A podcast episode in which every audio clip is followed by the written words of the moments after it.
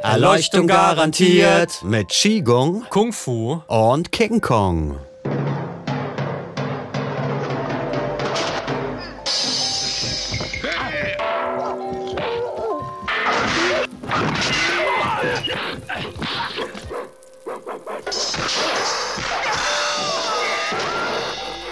Mein Name ist Oliver Hübel. Und ich bin Johannes Falkenburg. Und wir reden heute mit euch über Meditation, Spiritualität und alles, was mit der Rübe da oben zu tun hat. Ich habe die Folge ja mal inoffiziell oder offiziell ähm, genannt jetzt Meditation oder wie beruhigt sich ein Gorilla?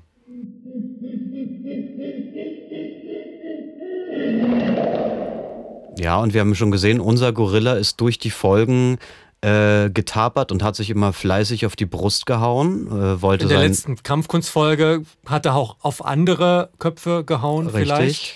Damit hat er natürlich sehr viel Eindruck geschindet nach außen bei seinen Rivalen. Und vielleicht auch hat er getrommelt, um sich selbst zu beruhigen. Und am Ende des Tages fragt sich der Gorilla, okay, was bleibt mir denn jetzt eigentlich? Ein bisschen wie diese Geschichte von Chen Wang Ting, der sagt, ja, ich habe hier mein ganzes Leben im Militär gekämpft und jetzt bin ich alt und bestelle die Felder und in meiner Freizeit denke ich mir Kampfkunst aus und äh, unterrichte die Jugend und komme zur Ruhe. Richtig, weil ihm Sieg oder Niederlage nichts mehr bedeuten. Er hat die äußere Welt hinter sich gelassen. Und vielleicht ist das ja auch so das Leitmotiv für unsere letzte Folge dieser Podcast-Staffel. Ähm, wir sind jetzt einen großen Weg gelaufen und Jetzt kommen wir zur Mitte, zur Meditation. Und gerade eben auch vom King Kong, ich musste da sofort an den Affengeist denken. Ne, der Gorilla oder der King Kong, die Chinesen sagen oder die Buddhisten, glaube ich, auch sagen, das Geist, der, Geist ist wie ein Affe. Und der ist immer quirlig, immer im Außen, immer, immer ist noch irgendwas, worüber man sich echauffieren kann und nochmal weiter reinsteigern kann, aber das zur Ruhe kommen ist ein zu sich selbst zurückkommen. Und auch bei uns im Deutschen gibt es ja diese Formulierung oder diese Assoziation mit dem Affen. Wir reden vom Affentheater, ne? Und wenn wir jemanden beleidigen wollen, sagen wir, was für ein Affenkopf. Und damit meinen wir einfach einen verblödeten, umherirrenden Menschen.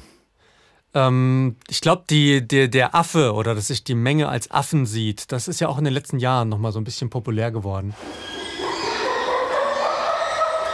Also ich weiß, bei den Amis zum Beispiel, da ist das gerade so die, die Monkeys, auch die Leute, die sich selbst als Monkey bezeichnen. Ah ja, Monkey Mind. Ja, so Monkey See, Monkey Do. Ja, okay, ja. Monkey Business kennen wir auch. Und ähm, mit dem Affengeist verknüpft ist mir jetzt direkt auch so, dass der chinesische Begriff Xin gekommen, der das Herz beschreibt. Aber nicht nur. Aber nicht nur, sondern äh, also da haben die, die äh, Chinesen traditionell einen äh, physischeren Begriff des Geistes. Ne? Es ist das Herz, aber es hat auch die emotionale Komponente, die es ja bei uns auch hat. Aber es hat noch die weiteren Komponenten, so Verstand, Intuition, vielleicht sowas wie, wir sprechen hier im Westen ja inzwischen nicht nur vom IQ, also vom Intelligenzquotienten, sondern auch vom EQ, also emotionale Intelligenz. Xin. Xin hat mehrere Bedeutungen wie das Herz, das Gefühl, die Intention, der Verstand, das Denken, die Mitte oder das Zentrum. Und ähm, all diese Dinge werden bei dem, bei dem Zeichen Chin oder bei dem Wort Chin mit zusammengefasst. Und mir gefällt daran eben gut, dass es diese körperliche Komponente auch hat, weil wir kommen ja hier schon über einen, unseren Kung-Fu-Podcast, Kampfkunst, Qigong, Körperarbeit, äh, die in den letzten Folgen im Vordergrund stand. Ähm, Jetzt geht es darum, die eigene Mitte, das eigene Innere zu beruhigen und dadurch den Geist zu beruhigen. Und die Mitte zu finden zwischen dem Körper äh, und der Seele, dem Geist, ne? mit dem Herzen denken, mit dem Geist fühlen. All das äh, haben ja die Chinesen automatisch äh, in diesem Begriff drin, während wir bei uns äh, stark über unter der Körper-Geist-Trennung unter der berühmten kartesianischen. Also Descartes war der Philosoph, dem das nachgesagt wird, dass er diese Trennung äh, ähm, zementiert hat für unseren Kulturkreis und dementsprechend äh, immer wieder wir versuchen, das Körper-Geist oder das Leib-Seele-Problem zu lösen. Und äh, du als Philosoph hier in unserem Duett, ähm, du wolltest ja das Wort meditare und Kontemplation, also Meditation und Kontemplation, mal definieren. Genau. Also vor allen Dingen ist es für mich äh, ganz doll spannend, weil äh, dieser berühmte Descartes äh, dem wird ja nachgesagt, wir denken mit dem Kopf über, über den Leib nach. Der Geist ist das, was da drüber steht, über dem Leiblichen auch, ist getrennt von dem und versucht äh, notgedrungen wieder zurückzukommen. Tatsächlich heißt sein Buch aber, in dem er darüber redet, auch Meditation. Also der Begriff Meditation bedeutet nicht viel mehr als Denken. Jetzt ist aber die Frage, wo ist der Unterschied zwischen Kontemplation und Reflexi Reflexion zum Beispiel. Bei Reflexion ist es ziemlich einfach zu verstehen, es ist wie ein Reflektor, es kommt was von außen ein und du reflektierst es, also versuchst es wieder zurückzubringen.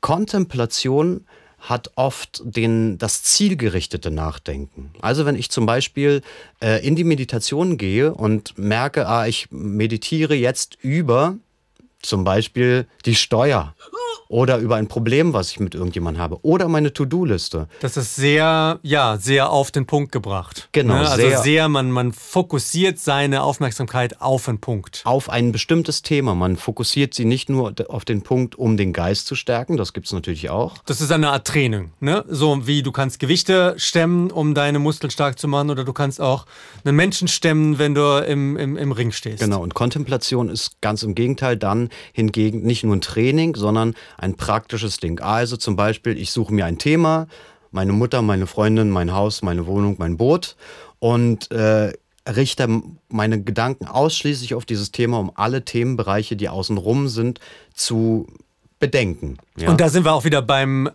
Beruhigen, ne? Also dieses, ich meine, das kennen, denke ich, wir alle, so diesen Ozean im Kopf, dieses Chaos im Kopf, wo es einfach was rattert und produziert.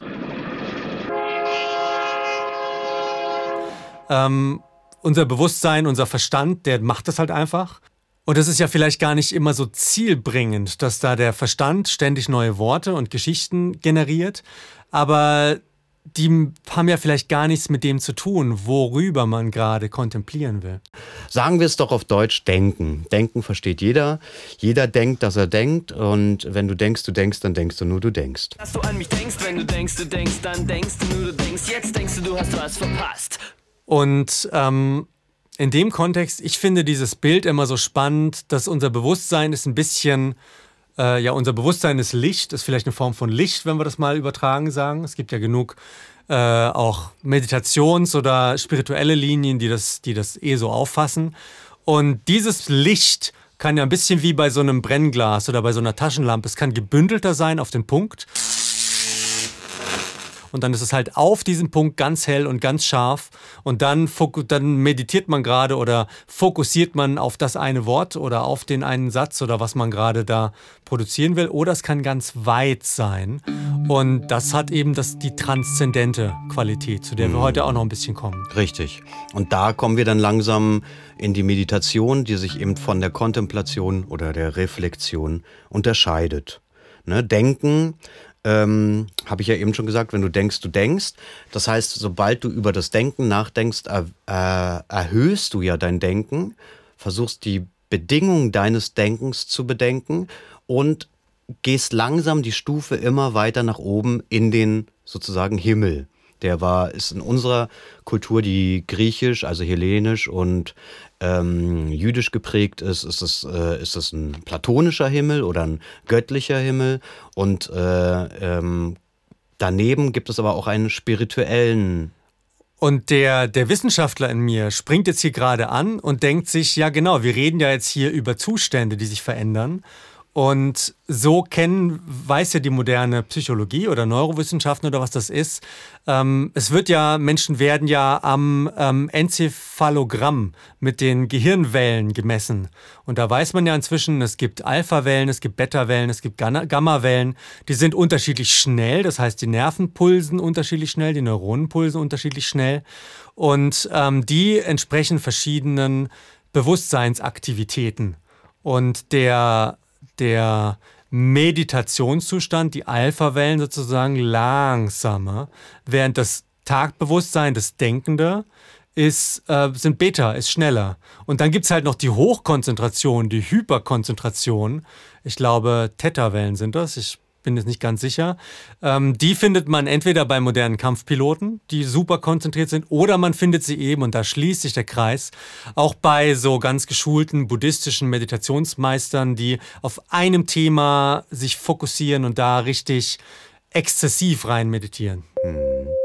Und äh, dieses Reinmeditieren bedeutet natürlich auch, dass man sich selbst oder sein Äußeres ein bisschen vernachlässigt. Ne? Die berühmte Sitzmeditation oder Stehmeditation bedeutet ja auch immer die Augen zuzumachen, um den Blick nach innen zu wenden. Und da kommen wir natürlich zu der Etymologie des Begriffes Meditation, meditare ähm, heißt ja, äh, kommt in der, in der, Wortwurzel, das ist so, so, sozusagen damit ähm, verwandt, ähm, heißt ja so viel wie eben zur Mitte kommen. Also zur Mitte auch von innen und außen, zu seiner eigenen Mitte, die vielleicht normalerweise verstreut ist im Außen und die dann zurückgeführt wird. Ja, in, in ganz spirituellen Qigong-Sphären reden sie von Seelenanteile zurückholen, zurückmeditieren.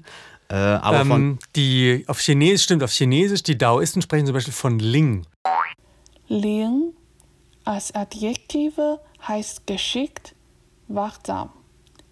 Als Substantiv bedeutet Ling die Seele, der Geist, die Intelligenz. Und das, genau, das Zurückholen. Genau, das Den Zurückholen. Shen-Geist zurückholen. Das Sammeln, das, einfach das sich sammeln. Das, ne? der, die, die moderne Esoterik oder auch moderne Spiritualität redet ja gerne vom höheren Selbst, ne? wo, wo auch dieses, ja, meine, meine wahre Qualität, seine wahre Qualität zurückholen.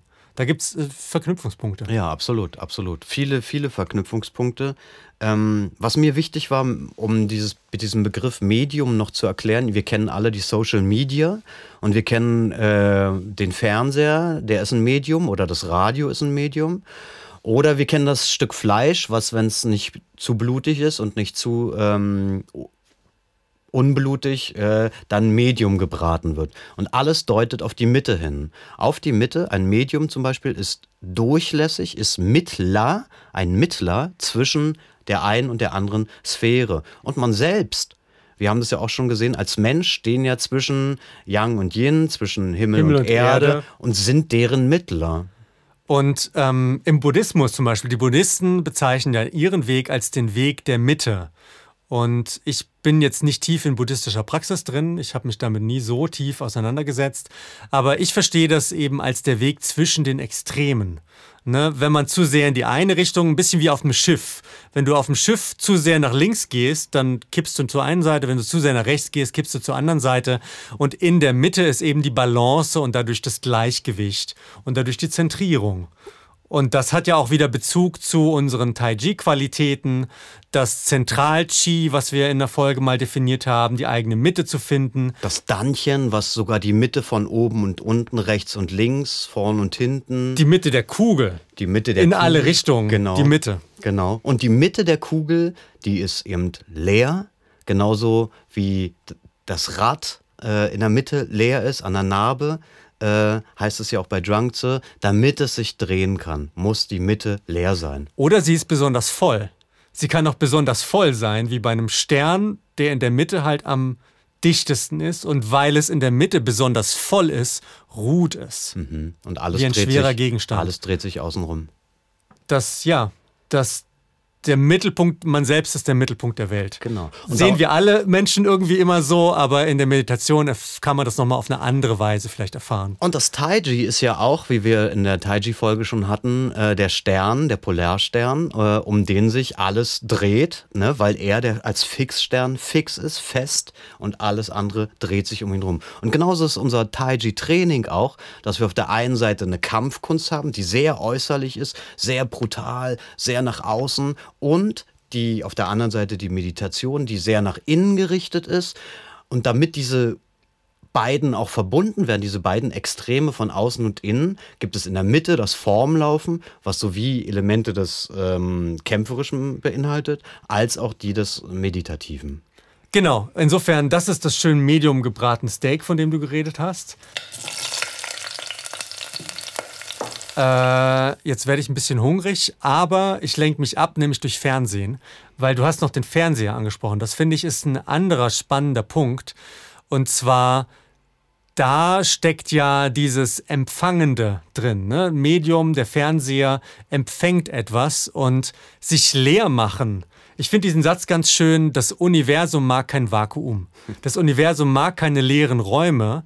Und wenn man einen leeren Raum kreiert, dann wird man empfänglich für neue Informationen, mit denen das Universum einen füllt.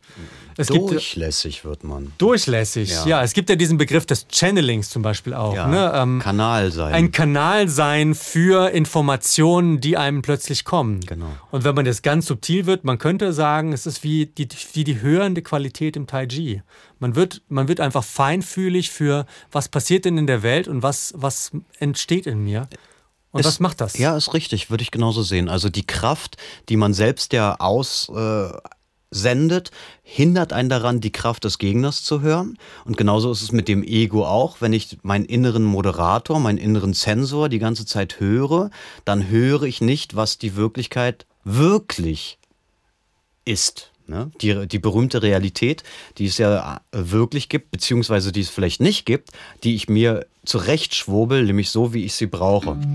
Ist ja ein bisschen wie dieses Bild von dem See, ne? von, dem Bild, von dem See, dass wenn das Seewasser ganz durchwühlt ist, dann sieht man den Boden nicht und man sieht auch nicht sein Spiegelbild im See. Ähm, und je, wenn das Wasser klar wird, dann kann man die Realität, sei es das eigene Spiegelbild oder sei es eben der Boden des Sees, kann man das klar sehen. Richtig. Und jeder Gedanke ist ein Stein, den du in, das, in den See wirfst und der schafft tausende von Wellen, die wieder irgendwelche Verknüpfungen haben. Und das zu verstehen und rückgängig zu machen, dabei hilft uns die Meditation. Wo ja jetzt auch, und da passt das genau zu den Meditationen und Kontemplationen. Es ist ja auch spannend. Man kann sagen, alle Gedanken ausschalten, damit man rein den See und die reine Spiegeloberfläche wahrnimmt. Oder man kann sagen, man wirft nur einen Stein rein und betrachtet eben die Wellen, die dieser nur eine Stein macht. Genau, da, da wären wir dann bei der Kontemplation, wenn ich über ein Thema kontempliere. Ja. Und da gibt es dementsprechend ja verschiedene Möglichkeiten der Meditation. Äh, haben wir ja schon gesagt, äh, Reflexion, Kontemplation und Meditation haben wir grob auseinandergenommen, aber auch innerhalb der Meditation gibt es verschiedene Möglichkeiten, seinen Geist zu stärken, zu schärfen oder äh, ganz hinter sich zu lassen. Und eine sehr gängige Methode, im groben gesprochen, ist ja erstmal von den 10.000 Dingen in der Welt, von den 10.000 Gedanken zu einer Sache zurückzukommen. Insofern die meisten gängigen Medit oder sehr viele gängige Meditationsmethoden beschäftigen sich erstmal mit einer Sache. Sei es jetzt die Meditation auf eine Kerze, auf den Licht von einem Kerzenschein, sei es die Meditation auf ein Mantra, auf den Klang oder auf eine Klangschale, sei es die Meditation, die Bewegungsmeditation ne, im Tai Chi, wo wir sagen, dieses, dieser Tai-Chi-Zustand, der mag aus vielen Prinzipien bestehen, aber das lassen wir schon hinter uns, das integrieren wir in eine Einheit und dieser eine Zustand, über den driften wir in die Meditation, um dann von der einen Sache irgendwann in die noch mehr Weite und noch größere Auflösung, dass auch das sich dann sogar loslässt. Genau, und dieses sieht man natürlich auch in den Augen eines anderen. Also ich persönlich gucke zum Beispiel immer, wenn ich mir Formen von jemandem anderen angucke, gucke ich auf seine Augen. Und wenn ich sehe, dass seine Augen umherspringen wie ein, wie ein Hund oder ein Affe, die nicht angebunden sind und nicht stabil sind, dann beeindruckt mich auch nicht mehr die Form, weil Dann ich sehe. springen wahrscheinlich auch, wenn man genau hinguckt, die Bewegungen der Form hin und her, wie ein Ja, Hund oder ein ja. Affe. Genau, weil ich dann sehe, dass sein I, was wir auch schon äh, definiert hatten in den vorigen Folgen, I Dao, Chi Dao, dass es nicht besonders stark ist. Und er kann es besonders, er kann sehr viel körperlich oder athletisch oder auch äh, ganz viele Kung-Fu-Techniken verinnerlicht haben, aber es, es hat nicht gereicht, um bei ihm äh, spirituell was zu bewirken. Ähm, ich würde sagen, es ist nicht nur I. I hat ja eine Richtung. I ist ja die Intention. I ist ja, ist ja gerichtet, sondern es hat auch die allgemeine Seinsqualität. Also vielleicht würde ich es eher als Shen bezeichnen, das Bewusstsein, was im Körper ist. Ja, ähm, ich- dass das vielleicht nicht Ich habe ausreicht. einen höheren Begriff von Shen. Äh, wir reden jetzt vom Shen, also nicht vom, vom Chen-Stil, ne, sondern von dem, was wir schon bei den drei äh, Schätzen kennengelernt haben: Jing, Qi und Shen. Dann lass uns vielleicht nachher noch mal ein bisschen länger über den Shen reden. Ähm, und das, ja, ich würde sagen, es geht um Bewusstsein äh, in, in diesem Kontext und die Größe, war- äh, die größere, das größere Verständnis von Shen, darüber reden wir nachher nochmal, würde ich gut, sagen. gut. Gehen wir, gehen wir weiter zu den Techniken. Wir haben ja eigentlich schon ein paar besprochen. Wir haben gesagt, wie es ist, wenn wir auf ein Thema, auf ein emotionales Thema zum Beispiel meditieren. In anderen Kulturen ähm, ist es auch überhaupt nicht äh, negativ konnotiert, wenn man zum Beispiel auf Geld meditiert, auf Reichtum. Ne? Das kennt man, ähm, wenn, den, wenn man für die Ahnen, wenn man sieht, wie für die Ahnen Geld angezündet wird, damit die zum Beispiel besser in den Himmel kommen. Stimmt, so. ich, äh, ich habe mal durch meine Frau, die äh, ausgebildete Yogalehrerin ist, ähm, habe ich mal ein Mantra kennengelernt, was einem indischen, ah genau, dem indischen Elefantengott, ich weiß den Namen nicht mehr. Ähm, jedenfalls, dieses Mantra ist eben auch für Reichtum. Ja, und das ist, das ist überhaupt gar kein Problem. Also du kannst auf ein Thema meditieren. Da gibt es auch Techniken, wie du deinen Kontostand Ganesha. Ah, ja. Ganesha heißt der Richtig, Elefantengott. Genau. Also es gibt Techniken, wie du deinen Kontostand mit Meditation erhöhen kannst. Nicht ausschließlich mit Meditation, aber mit der Einstellung zu dem Kontostand auch zum Beispiel Ängste, ja, das muss jetzt nicht mit dem Geld nur zusammenhängen, sondern auch kann auch mit Mutti zusammenhängen oder mit anderen Sachen. Und da sind wir ja genau bei dem Idao Chidao. Vielleicht sollten wir nochmal drüber sprechen, weil wir haben im Rahmen von Energiearbeit und Kampfkunst über Idao Chidao, also wo die Aufmerksamkeit hingeht oder wo die Intention hingeht, da geht die Energie hin. Ähm, aber dass es ja auch genau das Thema der Meditation ist, dass man eben den eigenen geistigen Fokus und den eigen, das eigene Bewusstsein nutzt, zu kanalisieren, zu bündeln, um in einen Zustand zu kommen, um dann das, wo man hin will, etwas mehr zu repräsentieren und in die Welt zu strahlen. Die Amis sagen Fake it till you make it. Ist vielleicht Ja. ein bisschen eine flache Version davon, aber hat eine amerikanisch, aber von der Komponente. Idee, ja, wir imaginieren uns in ein höheres Selbst, in der Idee, dass wir das damit uns autosuggestiv ermöglichen, auch dorthin zu wachsen. Genauso wie Menschen, die, die ein schlechtes Selbstbild haben, sich äh, selbst immer sagen, ah, das kann ich nicht, das lerne ich nie. Und ich sage dann zu meinen Schülern, wenn die sagen, oh, das ist ja schwer, das lerne ich nie, dann sage ich, du lernst es nur nie, wenn du es nicht übst, wenn du nicht mehr zum Unterricht kommst. Und jetzt hör auf, dir zu sagen, dass du es nie lernst. Du kannst es jetzt noch nicht. Wenn du es schon könntest, müsstest du es nicht lernen. Lernen bedeutet immer etwas zu lernen, was man noch nicht kann. Ähm, du hast ja hier auch so einen tollen Begriff uns ins Skript geschrieben, äh, das Wu-Wei. Also Wu-Wei hatten wir, glaube ich, schon definiert. Auf jeden Fall Wu ist das Nichts und Wei ist das Tun. Wu Wei. Wu Wei ist ein Begriff des Taoismus. Hier bedeutet Wu Wei absichtsvolles Nichtshandeln, nicht eingreifen. Also der zentrale Zustand von Meditation, wo man hin, wollt, hin will, ähm, dass das Nichtstun lernen bedeutet. Ne? Wir lernen nichts zu tun. Richtig, und das heißt vor allen Dingen nicht, dass wir nichts tun, sondern, äh, ist ja auch eine hohe Staatsdoktrin äh, für Kaiser empfohlen, ähm, dem, das Volk machen zu lassen, die Beamten machen zu lassen, jeden das machen zu lassen, was er kann, also lassen. Und da sind wir wieder beim Gelassensein, beim Loslassen, beim Laissez-faire, ja, äh, bei dem, was das Äußere, was bedeutet, das Äußere zu lassen, um sich mehr auf das Innere konzentrieren zu können. Und ich verbinde das mit dem Wu Wei ähm, auch einfach immer mit Sein. Ne? So ein Kind, finde ich, ist ein toller Ausdruck. Also die, die Daoisten besinnen sich ja auch immer zurück auf das, zum Beispiel Lao Tse sagt immer, wie ein Kind sein, ne? so ein sensibel wie ein Kind sein oder eben auch so im Moment sein wie ein Kind.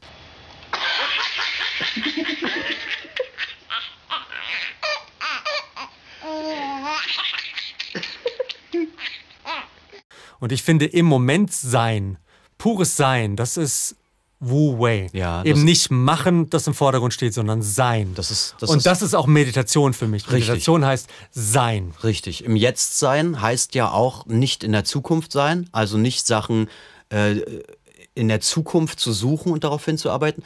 Zu bewerten, schaffe ich das, auch nicht in der Vergangenheit zu sein, sich immer So wie deine Schüler, die sagen, ich werde das nie schaffen, Ja. wo sofort eine Bremse Ja, drin steckt. Genau, genau, genau. Oder ähm, äh, Wei bedeutet aber auch, ähm, na, es gibt ja diesen schönen Spruch, äh, äh, Gott gebe mir Kaffee, das zu verändern, was ich ändern kann, und Wein, das zu lassen oder das anzunehmen, was ich nicht verändern kann. Also die Sachen, die man nicht verändern kann, auch sein zu lassen. Das haben wir beim äh, I Ching, ähm, äh, hatten wir das ja schon durchgesprochen, das Stetige im Wandel, das Wan den Wandel im Stetigen zu finden und zu sagen, jetzt ist es an der Zeit, mit dem Wandel zu gehen und jetzt ist es an der Zeit, sich zurück zu besinnen und die Zeit einfach walten zu lassen. Und wir leben ja gerade in einer verrückten Zeit. Wir haben ein paar komische Jahre hinter uns. Jetzt gerade ist auch wieder viel los und man kann sich überlegen, was kann ich ändern daran und was kann ich nicht ändern. Und ich finde, das jetzt steuern wir auf eine sehr spannende Frage, nämlich ähm, warum meditiert man überhaupt? Also vor ein paar Jahren wäre diese Frage wahrscheinlich noch deutlich relevanter gewesen, weil vor ein paar Jahren wurde ich das regelmäßig gefragt, ah, du meditierst? Ja, warum denn überhaupt? Ähm, und inzwischen ist Meditation äh, der Begriff und das Thema deutlich breiter in der Gesellschaft angekommen. Äh, bevor ich tiefer oder bevor wir tiefer in die Antworten dazu gehen, vielleicht nochmal, ich finde, man sollte auch nochmal sagen, Meditation, das wird häufig so, Leute sehen Meditation nur als diesen Idealzustand, als dieses Wu Wei, dieses Nichtsein, dieses wo, was, wo man hin will, aber dass Meditation ja auch der Weg dorthin schon sein äh, ist. Ne? Also dass der entspannte Moment, so habe ich das früher, wenn Leute mich das gefragt haben, warum meditieren und was ist das überhaupt? Habe ich gesagt, na, wenn du, nen, wenn du eine Tasse Tee trinkst und am frühen Morgen dir zehn Minuten Zeit nimmst und wirklich ganz bei dir bist und ganz mit diesem Tee bist, dann ist das ja auch schon ein Meditationszustand. Du hast es nur noch nie als solchen bezeichnet. Ähm, inzwischen ist es wahrscheinlich deutlich breiter bei den Leuten angekommen, weshalb man das sich damit auseinandersetzen könnte. Aber es ist ja spannend, trotzdem drüber zu reden. Warum, ja, warum, was, was sind denn überhaupt Outcomes? Wo, Ja, wär wie- schön. Wieso, wieso sollte man sich damit oder wieso macht es Sinn, sich damit zu beschäftigen Ja. und Zeit dafür zu verbringen?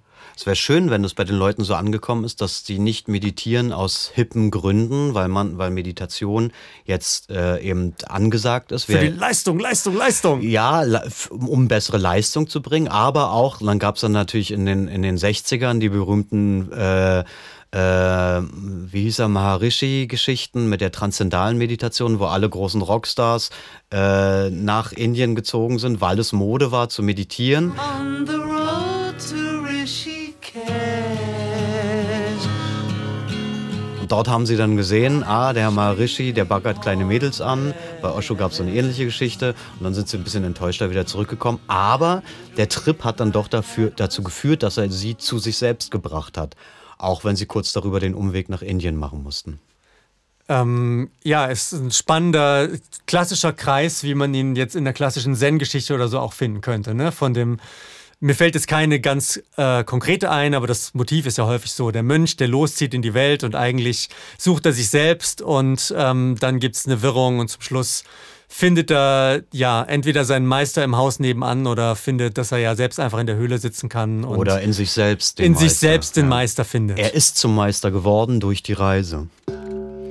Und jetzt allgemeiner gesagt, ne, also Meditation ist einfach ein schönes Tool, um mit Unruhe oder auch den Unsicherheiten im Leben umzugehen. Und ähm, in dem Kontext, also wir kommen ja beide aus dem Qigong, Taiji, Kampfkunst. Ähm, wir repräsentieren, glaube ich, beide eine Meditationsrichtung, wo das Körperliche sehr im Vordergrund steht. Und ich finde es wichtig, darüber zu sprechen, weil ja, Meditation ist ja im Rahmen von jetzt New Age und Spiritualität und so, reden ja ganz viele Leute darüber. Aber die Meditation, die eine körperliche Komponente hat und wo man sich nicht, das nicht Meditation bedeutet, dass man sich wegspaced und quasi die Welt transzendiert und eigentlich gar nicht mehr hier sein will, sondern Meditation im Sinne von ich bin der Fels in der Brandung ich bin nicht nur der Fels in der Brandung, sondern ich bin auch der ganze Raum innerhalb des Felsen. Und da können Dinge sein, aber ich bin stabil und ruhig. Und ich kann so mit der Welt umgehen. Ich kann gleichermaßen in der Welt stehen, in der Welt ruhen und mit dem Sturm der Welt umgehen. Das bedeutet für mich persönlich, was dieser Ansatz an Meditation mit sich bringt. Absolut, ich bin bei dir. Also bei der Bewegungsmeditation äh, manche mögen den Begriff fürs Taiji nicht. Ich persönlich finde den toll, weil, äh, weil es genau dazu führt, dass wir nicht nur unseren Körper meditieren, also durchlässig machen, öffnen, äh, ab das Äußere, die Haltungen, die vielleicht uns fehl äh, angeeignet wurden und sowas ablegen, sondern auch eben mit dem Geist in den Körper und mit dem Körper in den Geist hineinragen. Und ähm, also ich beobachte häufig bei Leuten, die ich unterrichte, äh, oder vielleicht auch bei Leuten, denen es gut tun würde, wenn ich sie unterrichten könnte, ähm, wie gerade in unserer kopflastigen Welt, wie die meisten von uns machen eine Dienstleistung, meistens mit dem Kopf oder am Rechner oder Excel-Tabellen oder irgendwie sowas.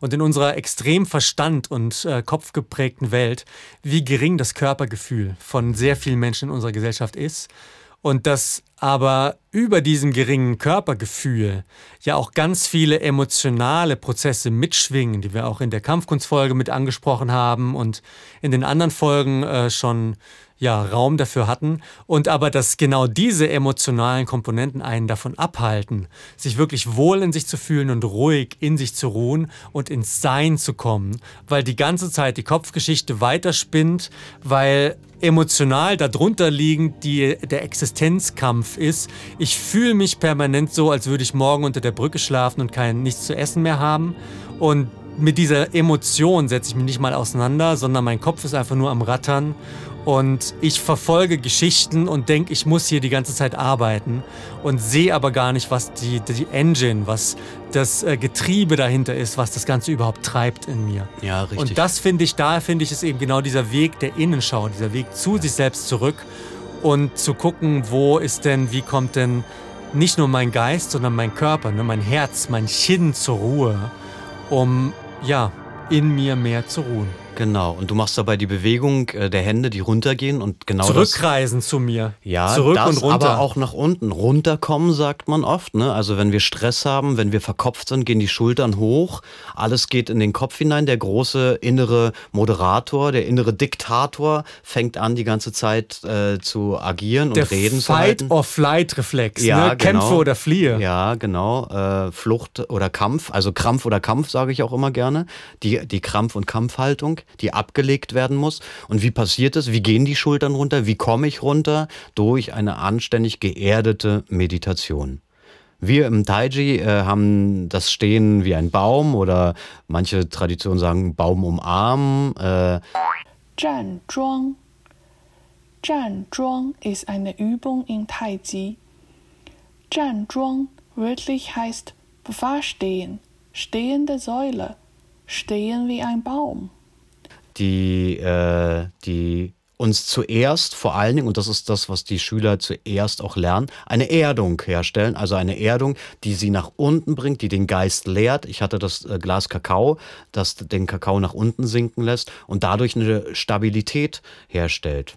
Auch der Atem sinkt. Ne? Also das haben, haben wir vielleicht vorhin noch nicht genannt. Äh, es gibt ja auch Meditationsmethoden auf den Atem, auch in den buddhistischen Linien. Und ich mag das mit dem Atem ähm, auch gerne, weil es eben auch, der Atem ist ja auch ein klares Bild, äh, ein klares Bindeglied zwischen Körper und Geist. Und es ist ganz interessant, wenn man sich mit solchen Meditationen beschäftigt. Wenn der Atem sich beruhigt, beruhigt sich der Herzschlag gleichermaßen mit, der Körper kommt zur Ruhe und der Atem sinkt nach unten. Wir reden von Bauchatmung. Und da haben wir wieder diesen sinkenden Prozess, genau wie im Taiji eben das gesamte Körpergewicht und die gesamte Anspannung sinkt. Ja, und da fällt mir gerade ein, äh, das deutsche Wort atmen kommt ja vom indoeuropäischen, ähm, aus dem indoeuropäischen Sprachraum, Atman. Atman äh, ist der große äh, Atem, der große Geist und auch der äh, als übersetzt als Seele oder ja, Lebenshauch, als absolutes höheres Selbst, äh, als dieser Geist, als unzerstörbare Seele, auch der steckt ja in diesem Atem drin.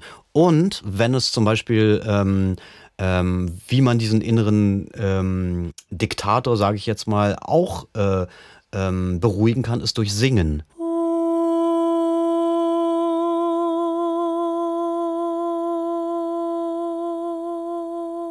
Ne, weil da der Atem mit einer Stimme verbunden wird, die aber von, die woanders hingeht. Also ich singe die Stimme, ich singe eine andere Stimme, die nämlich des Liedes und vergesse, kann da währenddessen nicht noch irgendwelche schwierigen Aufgaben lösen, ob die jetzt emotional sind oder finanziell. Singen ist ja auch dadurch spannend, weil Singen ist auch eine klar körperliche Komponente und der ganze Körper wird ja zum Resonanzkörper. Und man fühlt ja, wo sind Blockaden im Körper, die sich dann in der Stimme ausdrücken. Also ich muss zum Beispiel zurückdenken, ähm, als ja, Teenager oder mit Anfang 20, als ich noch Rapmusik gemacht habe und damals eben festgestellt habe, holla, wenn ich vorher ein, zwei Stunden Tai Chi geübt habe und wie du sagst, Zhang Zhuang stehende Übungen gemacht habe und wirklich mich richtig geerdet und körperlich gemacht habe, ist meine Stimme ganz, ganz anders, als wenn ich einfach denke, ah, ich muss doch möglichst viel Musik machen und jetzt mache ich hier sechs Stunden Aufnahme und, ähm, und habe mich aber gar nicht mit meinem Körper beschäftigt. Und das hat mich dann letzten Endes auch mehr zum Tai Chi gebracht, weil ich gemerkt habe, okay, äh, die Musik steckt in meinem Körper. Und so geht dieser Weg eben weiter. Ja, der Körper wurde geöffnet, wurde durchlässig gemacht für deine eigene Stimme, für deinen eigenen Text und den konntest du dann ins Mikrofon stottern. Und da sind wir natürlich auch wieder bei Energie und bei Schwingung. Ne? Ähm, ich denke jetzt an so eine wie so eine Klangschale. Ne? Ich finde zum Beispiel, wenn ich in einem richtig schönen tiefen Meditationszustand bin, dann kann sich das der Körper zum Beispiel so anfühlen, innerlich schön leer und trotzdem schwingend von Energie wie eine Klangschale. Ja.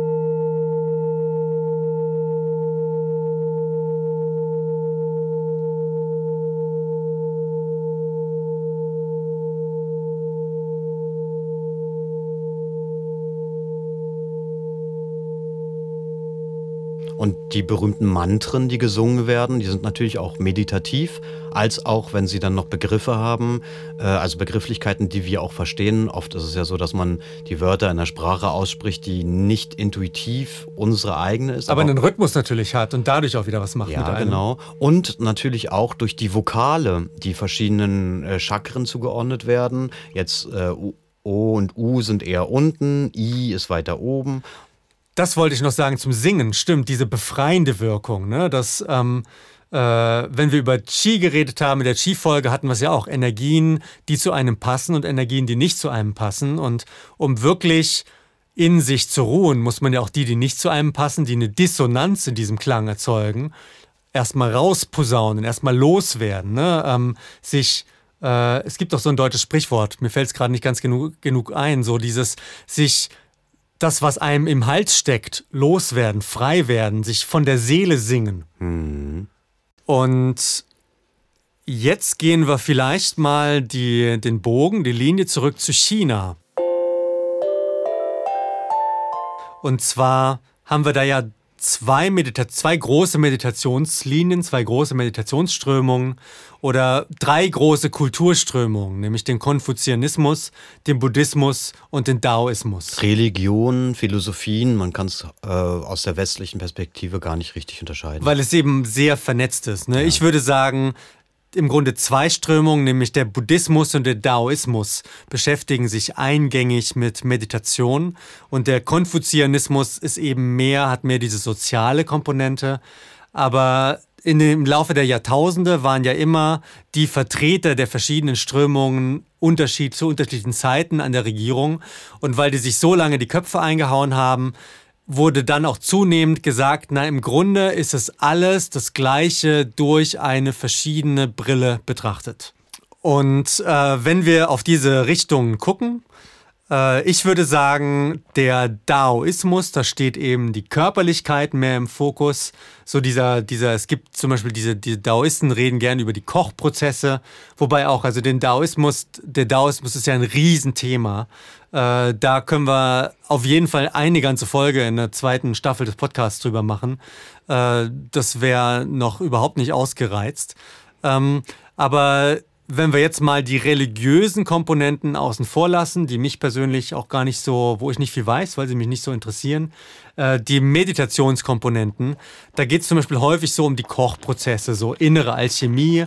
Man, äh, man bedient sich der, der Worte von den Leuten, die halt äußere Alchemie gemacht haben, die Pillow der Unsterblichkeit, so ähnlich wie bei uns im Westen die Alchemisten, die aus Blei Gold herstellen wollten und verschiedene Koch- und Feuerungsprozesse gemacht haben. Chemie würden wir es heute nennen, ähm, erkundet haben. Und so eben die innere Alchemie, die quasi das, was in einem an emotionalen Zuständen, an Energien, an Substanzen da ist, nutzen, um im Körper zu kochen und im Körper quasi Qualitäten herzustellen, die dann unsterblich, nämlich transzendent sind.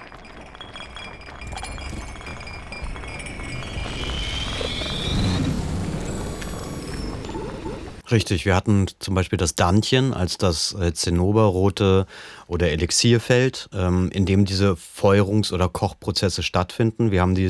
Das ist ja auch die Farbe, ne? wie so glühendes Eisen, das Zinnoberrote oder, oder flüssige, schmelzendes Eisen. Genau, ähm, äh, dieses, dieses äh, flüssige, schmelzende Eisen, was dann veredelt wird äh, zu Gold wird und dann kennen wir das als goldenes Embryo, was in unserem Dantchen hineinwächst, immer größer wird, immer weiter wächst, bis es den sterblichen Körper überwachsen hat und quasi dadurch unsterblich ist, weil Gold ein Symbol für Unsterblichkeit ist als edelstes aller Metalle. Jetzt muss ich in dem Kontext schon an den King Kong denken, aber auf den kommen wir später in der Folge zurück. Ganz kleiner Teaser sozusagen. Aber bei dem steckt im Chinesischen eben auch das Wort Gold mit drin. Jing. Jing ist Gold, Geld oder Metall. Jing bezeichnet auch etwas Goldfarbenes, Wertvolles. Ähm, jetzt springen wir mal vom Daoismus in den Buddhismus. Die Buddhisten haben ja zum Beispiel auch dieses Wort vom Diamantkörper. Ne? Also die Buddhisten, ich würde, ich würde aus meiner eingeschränkten Sicht oder aus der Sicht eines Deutschen, der sich äh, ab obsessiv seit 20 Jahren mit diesen Dingen beschäftigt, aber eben doch äh, ja erst, erst seit 20 Jahren mit diesen Dingen beschäftigt, würde ich sagen, beim Daoismus kommt man vom Körperlichen und geht ins Transzendente.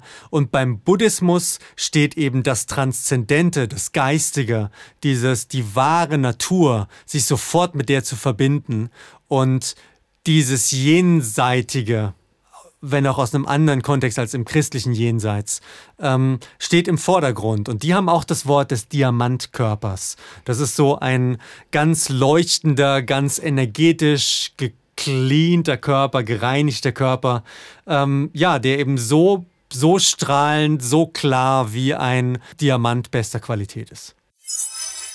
Genau, er ist unter Druck entstanden. Auch dort äh, haben wir wieder den Gin. Ne? Guter Punkt, ja. ja. er ist unter Druck entstanden. Aus Kohlenstoff äh, wurde er zusammengepresst und ist dann äh, so dicht geworden, so stabil, so fest in sich ruhend, dass außen äh, ihm wenig was anhaben kann. Ähm, wobei ja auch lustigerweise, und so vermixen sich ja auch im chinesischen Sprachgut diese Begriffe. Im Kung-Fu-Kontext sprechen die Leute dann auch schon wieder von einem Diamantkörper und nutzen dann diesen buddhistischen Begriff äh, gar nicht für eine buddhistische Praxis, sondern für den eigenen richtig unzerstörbar nach klassischem Gedankengut äh, gewordenen Körper, wo man draufhauen kann und die erdet halt einfach einen Schlag weg. Der Gin Gang. Und da sind wir beim Chin, Jin Gang, beim Den King wir Kong. ja ganz am Schluss erst erklären. Der kommt ganz zum Schluss heute. Vorher ähm, hatten wir schon von den Substanzen geredet, von äh, denen, die wir meditieren, von den Kochprozessen, von den Die innerlichen. alchemistischen, alchemistischen Zutaten. Genau, genau. Und äh, diese, wie, wie, wie sieht dieser Kochprozess dann tatsächlich aus? Und jetzt mal ähm, in, einem, in einer Abstraktionsebene gesprochen, mit noch nicht zu viel Detail, kann man einfach sagen, Jing, Qi und Shen sind die drei Schätze. Wir haben sie ja schon definiert im Vorhinein. Ähm, wir können sie ja hier gleich hier nochmal definieren. Zur Erinnerung, die drei Schätze San Bao, das sind Jing, die Essenz, Qi, die Energie und Shen, der Geist. Und zwar, ähm, Jing steht quasi für die körperliche Ebene. Jing steht für die körperliche Essenz, für das Körperzentrum, für das Dantien, für das untere Zentrum, das Körperzentrum, die Körperintelligenz, die Körperkraft. Und auch die Lebensenergie in dem Sinne als diese Energie, die uns mitgegeben wurde und die, wenn sie aufgebraucht ist, äh, uns dazu führt, dass wir sterben müssen. Also das, was wir physisch zur Verfügung haben. Richtig. Dann eben mit dem mittleren Zentrum, mit dem Herz zusammenhängen Qi, die Energie, das Emotionale. Über Qi müssen wir nicht viel mehr sagen, hört euch die drei Folgen an. Ähm, und äh, das eben einfach mit dem, mit, dem, mit dem mittleren Zentrum, mit dem Herzen verbunden. Und Shen ähm, für das Bewusstsein, das göttliche Bewusstsein, das eigene, den Gott in einem selbst, also auch das höhere Bewusstsein, das höhere Selbst, die mystischen Qualitäten in einem, all das äh, beinhaltet Shen. Ja, genau. Und das eben mit dem, mit dem oberen Zentrum, wir im Westen würden vielleicht auch sagen, mit dem dritten Auge, mit der dritte Auge-Qualität verbunden. Ähm, und natürlich mit, dem, mit der Verbindung von dort über den Kopf, über den Scheitel, über die Fontanelle in den Kosmos. In den Kosmos direkt das wäre jetzt auch mit, das mit der Fontanelle wäre auch wieder eine sehr daoistische Ja, oder Betrachtungsweise.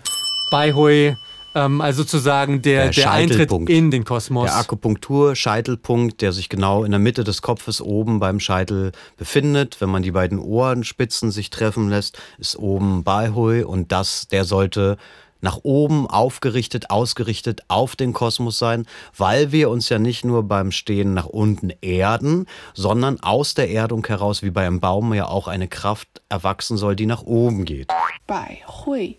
Bai Hui ist ein Ak Akupunkturpunkt an der Kopfspitze. Wir verbinden also den obersten Punkt bei Hui, dort wo sich die Yang-Energie trifft, und Huyin nach unten, den untersten Punkt, bilden dadurch eine Gerade und diese Gerade verbindet oben und unten. Haben wir die beiden Punkte eigentlich schon mal chinesisch definiert? Baihui heißt ja das Treffen der 100. Ja. Also alle 100 Meridiane, alle 100 Energieleitbahnen des Körpers, die sich da oben trifft, eben an dem Punkt, wo man aufgehangen ist. Richtig, ganz nach oben. Das ist der oberste Punkt des Kopfes, der wird der Yang-Energie zugesprochen und ähm, ist auch der Akupunkturpunkt, der oft ähm, mit benutzt wird bei eben Akupunkturen, wenn, wenn es um geistige, wir sind ja in der Meditationsfolge, wenn es um geistige Probleme, um seelische Probleme gibt, um Depressionen und solche Sachen, dort wird da oben geöffnet. Und Huyin Hui Yin das Treffen der Yin ist genau das Gegenteil, äh, auf, genau auf einer Linie gerade nach unten, dort wo wir den Damm haben oder das Perineum äh, auf Latein, also der Punkt zwischen Geschlecht und After. Und ohne zu tief jetzt in die daoistische Terminologie noch reinzugehen, aber die Daoisten würden von dieser Verbindung nach oben hin, das ins Geistige hinein, ins Universum, wie man es nennen möchte, die würden noch zwischen verschiedenen Punkten unterscheiden, die eben verschiedene energetische Qualitäten für sie haben oder auch verschiedene Geistesqualitäten. Was Die Daoisten, die Daoisten arbeiten dann gern mit verschiedenen Linien, die durch den Körper gehen. Mhm. Ein bisschen weiter hinten, ein bisschen weiter vorne. Da, wo bei Babys die Fontanelle liegt, da, Mhm. wo der Baihui ist, Scheitelpunkt quasi. Und wie genau jetzt Baihui lokalisiert ist, ähm, da hatten wir ja auch schon mal unsere Auseinandersetzung. Die haben da wir gibt es also in verschiedenen Traditionen durchaus auch unterschiedliche Auffassungen. Selbst beim Chen-Stil äh, in der Familie wird es wohl verschieden tradiert. Und da, ja, ne, ähm, da sind wir wieder, ne, dass es nicht, es ist keine allumfassende Wissenschaft, sondern es sind ja alles Linien und Strömungen, wo Menschen was für sich gefunden haben und das so tradiert haben. Und genauso ist es natürlich auch an all diesen Meditationslinien, sei es im Buddhismus, sei es im Daoismus, wo es dann immer wieder Überlappungen auch zwischen Übungen gibt, aber auch eben Unterschiede, auch in der Terminologie und weshalb die sich vielleicht auch jahrtausende lang die Köpfe eingehauen haben, weil sie reden von den gleichen Worten, aber sie meinen was Unterschiedliches und dann gibt es halt auch mal Streit. Das darf ruhig auch sein, weil aus dem Streit ja meistens etwas äh, erwächst. Was mir aber wichtig war zu genau, sagen. Genau, vom Streit kommen wir jetzt zum Feuer, zum Feuerungsprozess. Genau, was mir wichtig war zu sagen, ist, dass beim Stehen nicht nur nach unten hin entspannt wird, das ist das der Grund, warum die meisten zum Tai Chi kommen, zum Entspannen, zum Runterkommen, sondern auch nach oben hin eben geistige Prozesse angeregt werden und zwar durch diese inneren alchemistischen Feuerungsprozesse. Und ja, ne, Yin und Yang. Es kann nicht alles nur sinken, weil sonst äh, geht keine Bewegung mehr. Sonst Klar, Wasser sinkt nach unten, genau. aber das bewegt sich halt irgendwann nicht mehr. Sondern es muss auch was aufsteigen, damit Taiji, damit das Draht sich dreht. Die Buddhisten reden ja auch gerne von dem, Dra von dem Rad. Ne? Genauso ist es ja auch mit diesen Feuerungsprozessen. Ne? Dieses Jing, Qi, Shen, was auch eine Transformation zum Beispiel beinhaltet. Richtig. Ich fand zum Beispiel dieses, diese äh, Brücke mit den drei Aggregatzuständen, wo wir über das Qi geredet haben, schon sehr spannend, weil für mich, wenn man es jetzt übertragen möchte, Jing immer äh, das Eis war. Qi war das Wasser und Chen der Dampf, der nach oben ganz flüchtig ist, ja, ganz, ganz äh, weich ist, aber aus dem unteren heraus ähm, ja, entwickelt wird. Und äh, bei den Daoisten in so daoistischen Meditationskarten, wo dann der Körper abgebildet ist, da wird häufig das Wasser eben auch mit dem Unten assoziiert, also mit dem Jing, Ja. auch mit der, mit der Nierenenergie, mit den Körperflüssigkeiten, Macht ja Sinn, wir lassen ja unten auch Wasser. das Physische. ja, genau. Wir lassen auch Wasser. Genau, bisschen vor dem Huyin quasi. Genau, und wenn, wenn dieses Wasser dann angekocht wird, meinetwegen durch ein kochend heißes Training, Burning Legs, als auch durch äh, kognitive, also meditative Prozesse, Burn, Baby, burn. wird es dann langsam, wird es, fängt es an zu kochen und entwickelt einen Dampf. Und dieser Dampf gilt ja als der stärkste, weil er eben durch alle Ritzen durchkommt. Der geht nach oben in die oberste Ebene.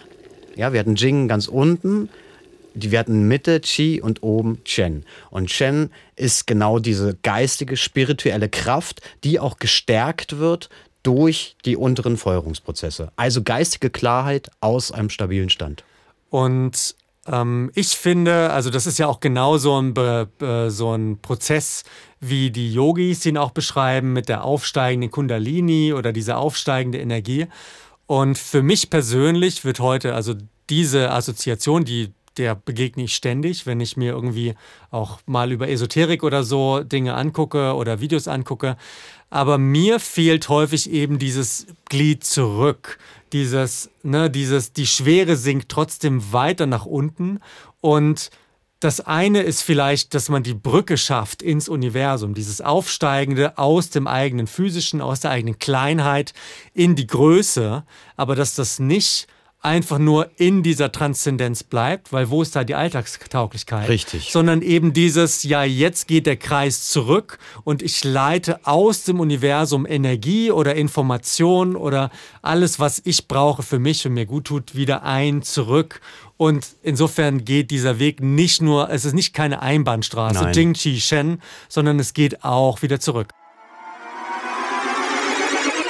Genau, man ist nie völlig losgelöst von der Erde, sondern äh, behält seine beiden Beine direkt unten dort, wo sie hingehören, nämlich auf der Erde. Und da steht man stabil. Und diese, diese, diese Kaskade, die du eben beschrieben hast, gilt natürlich auch für die 10.000 Dinge, die sortiert werden im Taiji und vom Taiji ins Uji gehen, was wir ja auch schon ausführlichst äh, in der Taiji-Folge besprochen haben.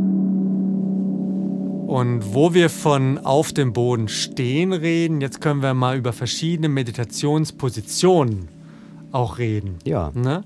Ähm, klar, man könnte sagen, Meditation ist immer der eine Zustand, aber wir kennen sitzende Meditation, wir kennen stehende Meditation, es gibt gehende Meditation, Bewegungsmeditation. Und gerade wir aus dem Tai Chi haben da ja schon auch so eine eigene Perspektive dazu, weil ich finde, ähm, genauso wie die die Sache, auf die man meditiert, sei es jetzt ein Mantra oder ein Ton oder ein Bild oder was auch immer, den Zustand mit färbt. Genauso färbt die Position den Zustand mit. Also wenn man steht, natürlich, ne, man hat mehr Aktivierung in den Beinen. Die äh, Akupunkteure würden sagen, ja, die Jungquan-Punkte, die sprudelnden Quellpunkte. Yongquan, der Yongquan, sprudelnde Quelle ist ein Akupunkturpunkt. Unten an der Fußsohle, die der Niere zugeordnet werden, die sind mit der Erde verbunden. Das heißt, dadurch ist eine Erdung. Die Energie, die Erdenergie strömt in den Körper. Und das ist eine Basismeditation, wie sie im Tai Chi viel gemacht wird. Wir nennen sie eben stehende Säule, Zhang Zhuang oder verschiedene Säulennamen. Und auch beim Sitzen ist es, ich weiß nicht, wie es in deiner Tradition ist, bei der Yin-Yang-Meditation, auch äh, in der Reiki-Geschichte so, dass die Füße nicht gekreuzt werden, wie es oft bei Yogis zu sehen ist oder in der Yoga-Tradition, sondern eben nach unten äh, offen bleiben, damit die Füße auch den Fußboden berühren. Die Idee soll wohl daran sein, dass wenn man die Beine kreuzt, man die Energie automatisch nach oben zwingt, weil man unten die abschneidet. Ja, eben so wie als wenn man wegfliegt. Mag sein, dass man dadurch mehr geistige Kraft hat. Bei uns ist es allerdings so, dass Yin und Yang beide gleichzeitig äh, gedacht und geöffnet werden, die Akupunkturpunkte beide geöffnet werden und wie gesagt nochmal beim Stehen Bai Hui und Hui Yin miteinander verbunden werden in einer geraden Linie. Und was ich daran noch spannend finde, wir hatten schon die Mitte, ne? Den Mittelkanal. Den Mittelkanal, ja. Der, der ursprünglichste aller Kanäle, der wohl in der Evolution auch als allererster ähm, äh, sich entwickelt hat äh, Präpriozeption hatten wir, glaube ich, hatten wir die erwähnt? Hatten ja. wir. ja. Also die Möglichkeit, sich gerade aufzurichten und was ich halt so spannend finde bei diesem Begriff ist in der Meditation, dass eine Begradigung, ein sich gerade machen, ein sich aufrichten, ein Richten, ein, äh, eine Aufrichtigkeit entsteht, die äh, hilft vielleicht, was das Äußere oder den inneren Sensor abzuschalten, äh, das Ego kleiner werden zu lassen und dadurch nicht mehr so auf Emotionen, auf Angriffe zu reagieren, sondern mehr aus sich selbst, aus seinem wahren, höheren Selbst heraus zu agieren. Also ähm, ja, nicht mehr, nicht mehr Spielball der Emotionen anderer zu sein oder auch der eigenen Emotionen, des eigenen Egos, sondern das kleiner werden zu lassen und dadurch auch Emotionen zu regulieren und auszubalancieren. Also ähm, die eine Frage, die zwischendrin war, ähm, für mich sind, was Sitzmeditation angeht, dass äh, genau, ob die Füße auf dem Boden stehen oder ob man mit gekreuzten Beinen oder im Kniesitz sitzt, ähm, hat unterschiedliche Zwecke. Also ich habe in den Linien, die ich gelernt habe, habe ich durchaus das Sitzen mit gekreuzten Beinen gelernt. Ähm, zum Beispiel die Daoisten, und so begründe ich das gerne, die sagen, naja, wenn die Beine gekreuzt sind, dann ist das so wie das Embryo im Mutterbauch, wo wohl auch die Füße leicht gekreuzt sind und man äh, auf sein Zentrum zentriert ist. Also dieses, die beiden Füße sind näher am Zentrum, die Energie wird ein bisschen wie ein Brennglas zur eigenen Mitte gebrannt, zur eigenen Mitte zentriert. Und dann vielleicht noch dieses ähm, sitzende Meditation haben für mich aus dem Tai Chi-Kontext den Sinn, dass die Übung eben gerade die Erdung nochmal betont, das Loslassen, das Sinkende, die Yin-Qualität und dass man dann eben direkt auf dem Boden sitzt und möglichst nah an dem Boden dran ist, mhm. dass das auch eine, eine Qualität hat. Mhm. Ich würde diese beiden Möglichkeiten zu sitzen, also ob jetzt mit den Füßen auf dem Boden oder mit gekreuzten Füßen, die haben unterschiedliche Zielsetzungen. Und die Übung mit gekreuzten Beinen, man ist aufs Zentrum fokussiert. Der, der, die unteren Yins, die Daoisten sprechen davon, dass man eben auch auslaufen kann, dass das Yin verloren gehen kann und man möchte dieses Yin in sich zurückziehen, was quasi ja mit einer Aktivierung des Kerns zusammenhängt, könnte man vielleicht physisch sagen. Ähm, und ich habe in mir eben erlebt, dass gerade auch in diesem Sitzen, wahrscheinlich auch weil die Faszien der Beine sehr lang gezogen werden und dadurch die Faszien des ganzen Körpers lang gezogen werden, dass die energetische Aktivierung dadurch sehr, sehr intensiv ist. Also ich habe ja mal, wir haben ja in der vor vorherigen Folge über den Nervenmuskelkater mal gesprochen. Und ähm, diese, dieser intensive Ganzkörpermuskelkater, der einfach nur durch Sitzmeditation von, lass es 80, 90 Minuten sein, unbewegt so mit gekreuzten Beinen zu sitzen und dem, was dann im Körper passiert, den habe ich nur in diesem Kontext kennengelernt. Mhm. Ähm, insofern äh, ist das schon auch ein spezieller, ja, wie du sagst, die Energie steigt auf, aber wird eben dadurch auch sehr ähm, ja, wie ein Gefäß, weißt du, wie ein Topf, wo immer mehr Energie hineingefüllt wird und irgendwann ist so viel Energie drin, dass der geradezu sogar überläuft. Nach oben. Nach oben. Ja, und das ist Shen. eben dieser stärkere mhm. Shen-Zustand, dieser mhm. stärkere, mhm. sehr aktivierte Energiezustand. Was mir noch wichtig war zum, in Bezug auf Chen, ist, ähm, dass es, wenn man das Zeichen sich anguckt oder das chinesische, die chinesische Begrifflichkeit, äh, es ja übersetzt wird mit Geister als auch Geist. Ja, und damit meine ich natürlich erstmal die Geister, die wir kennen, nicht die mit, mit, mit dem Bettlaken, sondern die kleinen Geister, die äh, umherschwirren, ne? die, die äh, in unserer äh, in unserer Sprache durchaus ja auch äh, bekannt sind.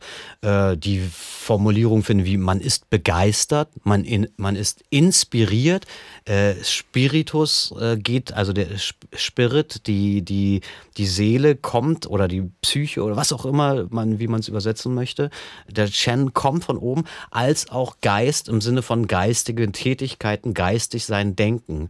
Und diese, diese Unterscheidung, die man ähm, in der Umgangssprache hat, die ist auf, einer Höhe, auf einem höheren Niveau, ähm, gibt es die nicht mehr, die löst sich langsam auf. Und diese Wort, äh, Worte, die finden wir mehr, als wir denken. Zum Beispiel eben äh, bei solchen Formulierungen wie Weingeist. Da haben wir auch einen, diesen, der Alkohol im, bei uns im Christentum, der ist ja, der Christen, das Christentum ist sehr alkoholisiert. ja, es ist ja. Das, die, die, die Droge des Christentums ist äh, der Alkohol. Und ähm, äh, da ist dann zum Beispiel der Weingeist, der Spiritus, äh, äh, ähm, ja, sprachlich schon mit drin. Ne? Also das soll man, sollte man mitdenken. Ein spannender Punkt, den du sagst, ne? je weiter man rauszoomt, umso mehr löst sich diese Trennung zwischen körperlichem und geistigem auf. Richtig.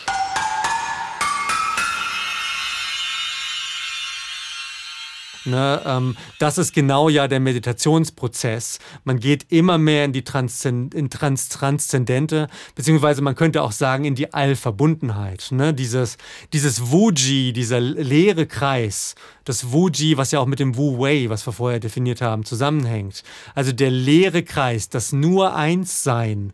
Ähm, wo es ja letzten Endes, und jetzt sprechen wir schon von sogenannten Erleuchtungserfahrungen, die Erfahrung im Extremfall, dass es keine Trennung gibt zwischen dem, was man selbst erlebt und dem gesamten Rest der Welt. Ja, wobei Erleuchtung klingt immer so, als wäre man danach äh, ein besserer Mensch als vorher. Äh, tatsächlich ist es ja so, dass man eigentlich nur lernt, sich selbst so zu sehen, wie man ist. Und dadurch eine Selbststärkung stattfindet. Also eine eine, äh, eine Erleuchtung bedeutet ja nicht, dass ich dann auf einmal immer lächel und alles um mich herum äh, tanzt nur noch, sondern äh, es ist ja, es verändert sich ja außen nichts. Nur man selbst hat sich Ist auch verändert. lustig, ne? Ähm, Erleuchtung ist das erste Wort im Namen unseres Podcastes und in der letzten Folge unserer Staffel fangen wir mal an, drüber zu reden. Ähm, ich persönlich mag ja dieses Wort in diesem Kontext gar nicht so gerne. Eben genau, weil ich finde, so wie du es auch schon gemeint hast, es wird in der Regel so mit assoziiert, dann bist du erleuchtet mhm. und dann ist alles gut und dann brauchst du im Grunde gar keine Meditation mehr und dann mhm. schwebst du über den Wolken und dein Wille ist sofort alles passiert und ähm, letzten Endes sind wir ja hier im Physischen. Letzten Endes hat ja jeder von uns diesen, diesen Grind, sag ich mal, oder jeder von uns hat irgendwie einen Tag, wo auch mal was nicht so gut läuft. Und nur weil man irgendwelche tollen Erkenntnisse aus der Meditation hatte, heißt ja nicht, dass man des Materiellen, äh, des Materiellen entbunden ist, sondern es heißt vielleicht, dass man mal drüber lachen kann, dass man mal in den Beobachter von außen her sich gleichermaßen sehen kann und über die Ironie in dieser Welt lachen kann, während man dasteht und sich total aufregt, warum man jetzt diesen Toaster nicht anbekommt oder keine Ahnung, was es ist. Ja, genau. Für mich hat Erleuchtung auch äh, immer mehr den, die Formulierung bekommen, dass es heißt, da oben einfach mal Licht anzumachen. Ja? Licht ist ja auch eine geistige Qualität, ja. Ähm, und Erleuchtung heißt ja nicht viel mehr, als mal die hintersten Stübchen äh, des Hirnes zu beleuchten und äh, auch verstehen zu können, mitzudenken und dadurch zu lernen, die Probleme, die außen äh, bestehen, kann ich entweder ändern oder nicht ändern. Wenn ich sie nicht ändern kann, muss ich mich auch nicht damit beschäftigen. Und wenn ich sie ändern kann, dann äh, möge mir die Kraft beistehen, sie zu ändern. Ich würde sogar sagen, äh, Bewusstsein ist Licht. Ne? Also wir haben, ich habe ja mal über den Shen Guang kurz geredet, das Licht des Shen. Shen Guang. Wörtlich heißt Shen Guang das Licht des Gottes, also das geistige Leuchten. Und ja, Bewusstsein ist Licht. Und je mehr Bewusstsein wir in uns hineinbringen, je mehr von dieser Energie wir in uns kultivieren und sammeln, umso mehr ist das Licht einfach da.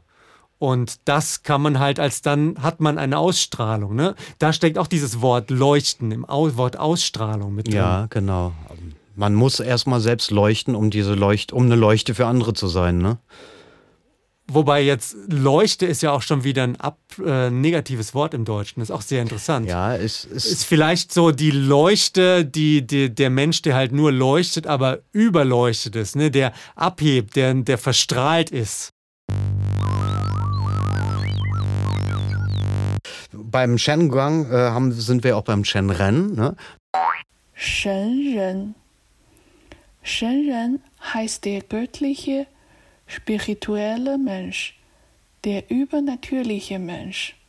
Wir haben den Begriff äh, Shen äh, schon definiert, also Geist, Geister, Spiritus, Stimmung, alles das, was damit einhergeht.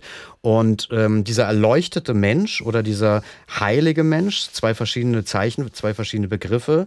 Shengren, der heilige Mensch, der Weise. Ähm, gehen aber auf das Gleiche hinaus und finden ja ähm, vor allen Dingen bei, äh, ein, bei einem äh, Zitat äh äh, Anwendung, was wir beide sehr mögen, weil es uns auch, weil wir es auch schon mal erwähnt haben. Wir haben es dann rausgeschnitten, ähm, weil wir es uns noch aufheben wollten. Oh, das war mir gar nicht mehr klar. Dann ist jetzt der Fall. Richtig, es geht nämlich um die wahren Menschen des Altertums von Drangze.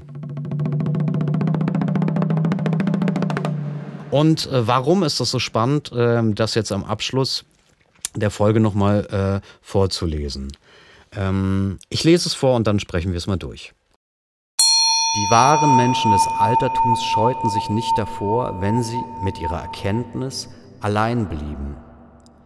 Sie vollbrachten keine Heldentaten, sie schmiedeten keine Pläne. Die wahren Menschen des Altertums hatten während des Schlafens keine Träume und beim Erwachen keine Angst. Ihre Speise war einfach, ihr Atem tief. Die wahren Menschen holen ihren Atem von ganz unten herauf, während die gewöhnlichen Menschen nur mit der Kehle atmen, als erbrächen sie sich. Die wahren Menschen der Vorzeit kannten nicht die Lust am Geborensein und nicht den Abscheu vor dem Sterben. Dadurch erreichten sie es, dass ihr Herz fest wurde, ihr Antlitz unbewegt und ihre Stimme einfach heiter. Da haben wir ja auch wieder dieses Sein. Ne, wir haben dieses Sein, wir haben ähm, ein Begriff, der jetzt vielleicht noch nicht so gefallen ist, aber eben im Daoistischen, das daoistische Äquivalent zur Erleuchtung wäre eben die Unsterblichkeit. Die Buddhisten reden eben eher von Erleuchtung, von dieser Buddhaheit, von dem Buddha, den man in sich selbst wachgerufen hat, diesen Buddha-Zustand. Die Daoisten reden von der Unsterblichkeit, weil eben diese Weite, diese Allverbundenheit, wie wir davor geredet haben, einfach sich ewiglich anfühlt. Richtig, und diese Unsterblichkeit haben wir ja schon ein bisschen beschrieben mit dem goldenen Embryo. Und es gibt bei Drunkzer auch noch ein anderes schönes, äh, ähm, anderen schönen Artikel, wo beschrieben wird, ähm, was dann seine Schüler machen sollten, wenn er dann gestorben sei. Und ähm, ähm, ob er denn Angst vor dem Tod hätte. Und er sagt, nein, er hat keine Angst vor dem Tod. Für ihn ändert sich ja nichts. Er ist jetzt schon im Dao und wenn er tot ist, wird er auch im Dao sein. Er ist also dort in seinem wahren, in seinem höheren Selbst. Und je öfter man im irdischen Leben sich an sein höheres Selbst koppelt, desto mehr Unsterblichkeit hat man. Und das äh, ist im Christentum nicht anders, wenn Leute heilig oder selig, gespro selig gesprochen werden und dann eben äh, im Nachhinein, gerade wenn sie sich nicht mehr wehren können, Sheng äh, oder Shen Ren werden. Und äh, was du jetzt, wie du es jetzt ansprichst, ist ja auch genau eben diese Auflösung der Trennung zwischen den geistigen, nicht physischen Qualitäten, wo wir ja alle nicht genau wissen, wo kommt es her, was ist es, wissenschaftlich wissen wir es auch nicht, aber wir alle erfahren es und dem physischen, was wir messen können, wo wir sind. Ja. Dem Außen, dem Innen, den Yin, den Yang, alles das, was wir in den vorigen Folgen, als auch ganz am Anfang schon besprochen haben, Stress, der von außen kommt, sehr viel Yang-Qualität und nach der Yin-Qualität sucht, all das finden wir hier.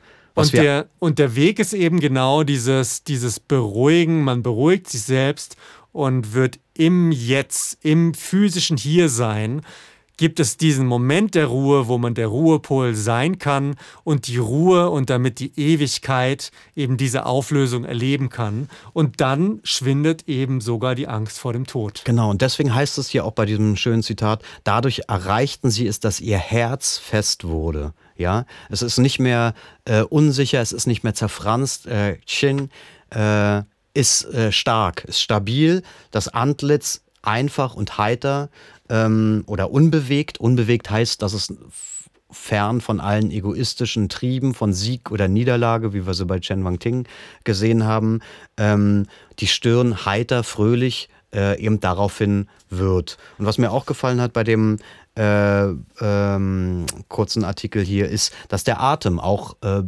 genannt wird. Der Atem, der tiefe Atem, der gelöste Körper, der gelassene Körper, der meditierte Körper, der Atem, der, der sich durch den Körper meditiert und deswegen der Atem aus äh, äh Fußsohlen oder aus der Ferse heraus geholt wird, um eben ähm, den, den Mensch als Ganzen sein zu lassen.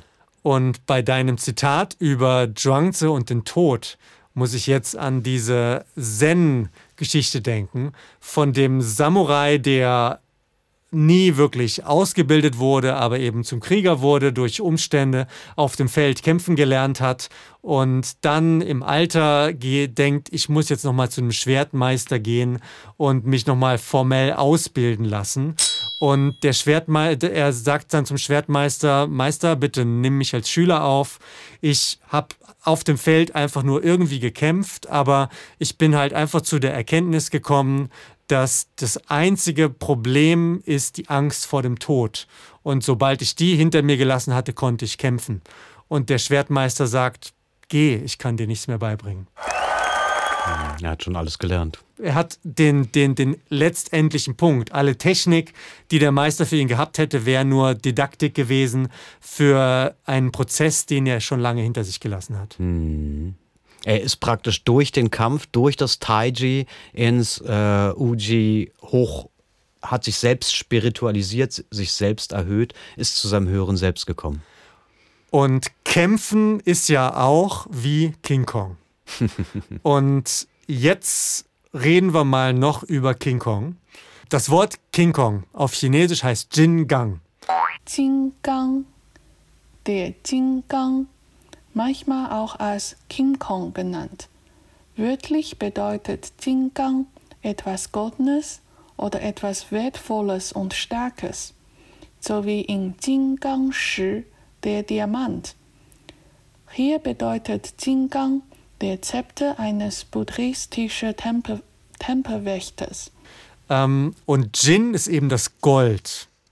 Oder der Diamant. Oder der Diamant oder. der dem Buddhismus Metalle. durch das Vajra ähm, äh, naheliegt. Ne? Deswegen. Warte ganz kurz, red, äh, erzähl du gleich was über, über, über den Vajra. Ähm, äh, vielleicht ganz kurz die zwei Begriffe erstmal. Jin Gang ist eben äh, das äh, Jin ist Gold, Metalle, etwas sehr Wertvolles und Gang ist stark und in sich stehend, kräftig.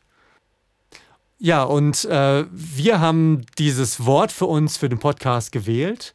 Ähm, nicht nur, weil King Kong natürlich für den Affengeist steht und auch für das Affige in unserem Podcast und äh, für ein lustiges Wort und für einen großen Affen, der Häuser kaputt macht.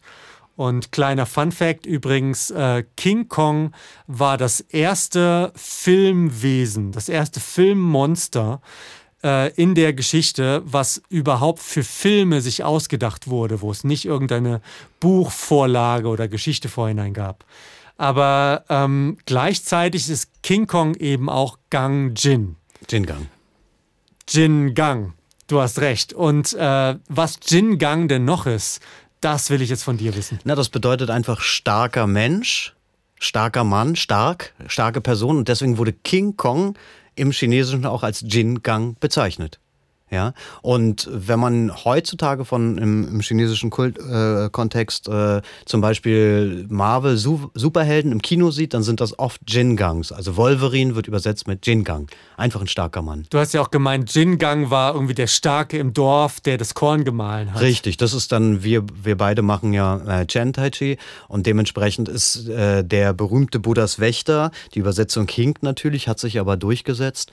Ähm, der Buddhas Wächter ist eigentlich der Starke, äh, der am Anfang äh, der Form, meinetwegen, oder auch am Ende, äh, stampft und zwar um äh, den, äh, den, äh, den Mörser in der Schale zu stampfen, womit der, das Mais zum Beispiel gemahlen wird in Chenjagu. 金刚岛队，金刚岛队 ist eine Tai-Chi-Bewegung. Wörtlich heißt es, Buddhas Wächter stampft mit dem Mörserstößel. Und gleichzeitig ist der Jin Gang ja auch der Vajra, heißt es auf Indisch. Ne? Ja, der, Vajra ist das, äh, was, Vajra ist das Ach, Zepter. Vajra ist das Zepter, nicht, Ja, die, nicht die Person genau, selbst. genau. Und, ähm, aber es ist schon auch ein buddhistischer Begriff, eben mit diesem Diamant, genauso wie es den Diamantkörper im Buddhistischen gibt.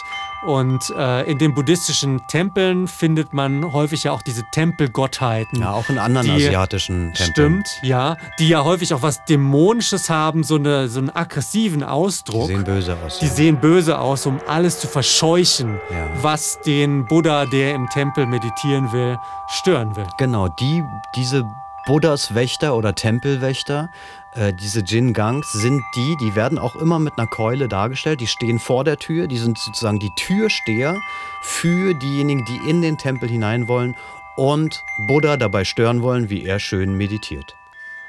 Und das ist natürlich auch gleichermaßen, finde ich, ein Bild für unsere Meditation an sich.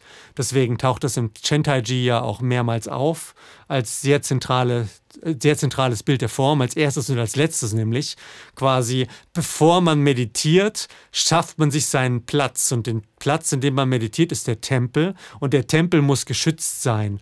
Und der eigene Körper ist ja der Tempel. Man meditiert in seinem Körper. Und das finde ich eben so toll an diesem Weg der Kampfkunst, die meditiert.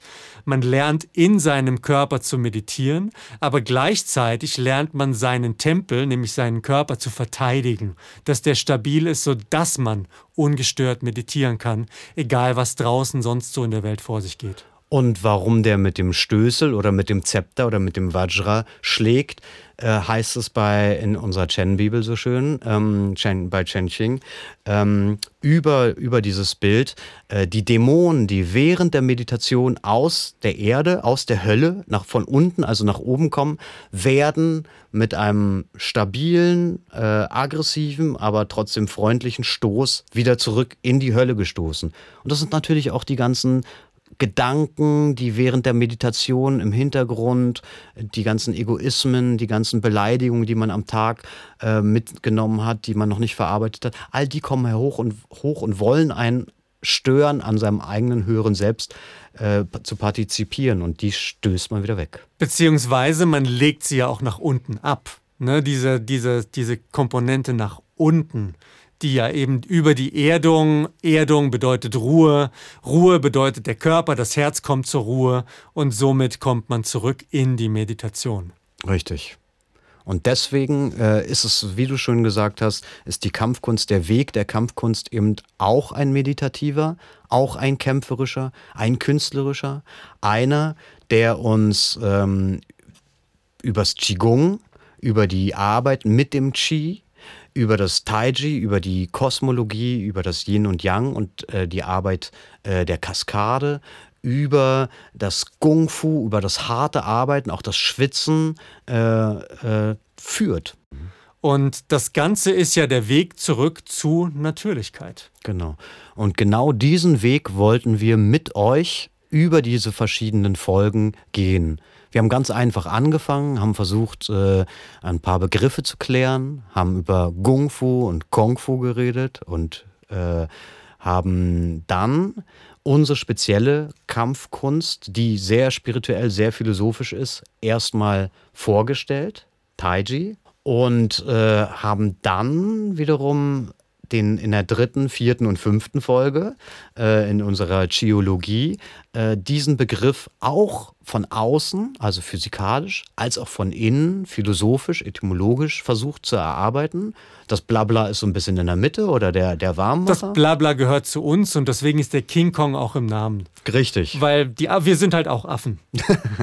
Affenmenschen, Affengötter. Ich habe hab Bananen mitgebracht. Ja, also sehr gut. Du bringst immer Bananen mit. Jedenfalls äh, und sind, wir, sind wir dann am Schluss, die letzten beiden Folgen waren Kampfkunst und Meditation. Zwei Sachen, die sich scheinbar widersprechen, die sich scheinbar ausschließen und die aber in uns, in unserem Taiji-Training und in unserem Podcast ihre Mitte finden. Und so kommen wir zurück von den 10.000 Dingen zum Taiji, zum Wuji, zur Einheit. Richtig. Zum Dao. Richtig. Und darüber hinaus. Zur Erleuchtung, die mit diesem Podcast natürlich garantiert wurde.